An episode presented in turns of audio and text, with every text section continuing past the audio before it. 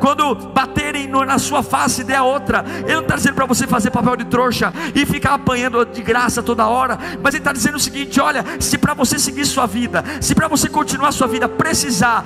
para acabar a conversa, deixar bater de novo, deixa bater de novo, não se importa com isso, mas não gasta tempo com essa discussão inútil, se vai bater ou não vai, se isso vai deixar o outro feliz, deixa que bata, mas não pare o plano, não pare o plano, porque eu sou sua fonte. Então perdoe a todo tempo, não é porque você é melhor, não é porque você é idiota, não é porque você é trouxa, não, perdoe a todo tempo, porque eu não posso ter pessoas amarradas a mim.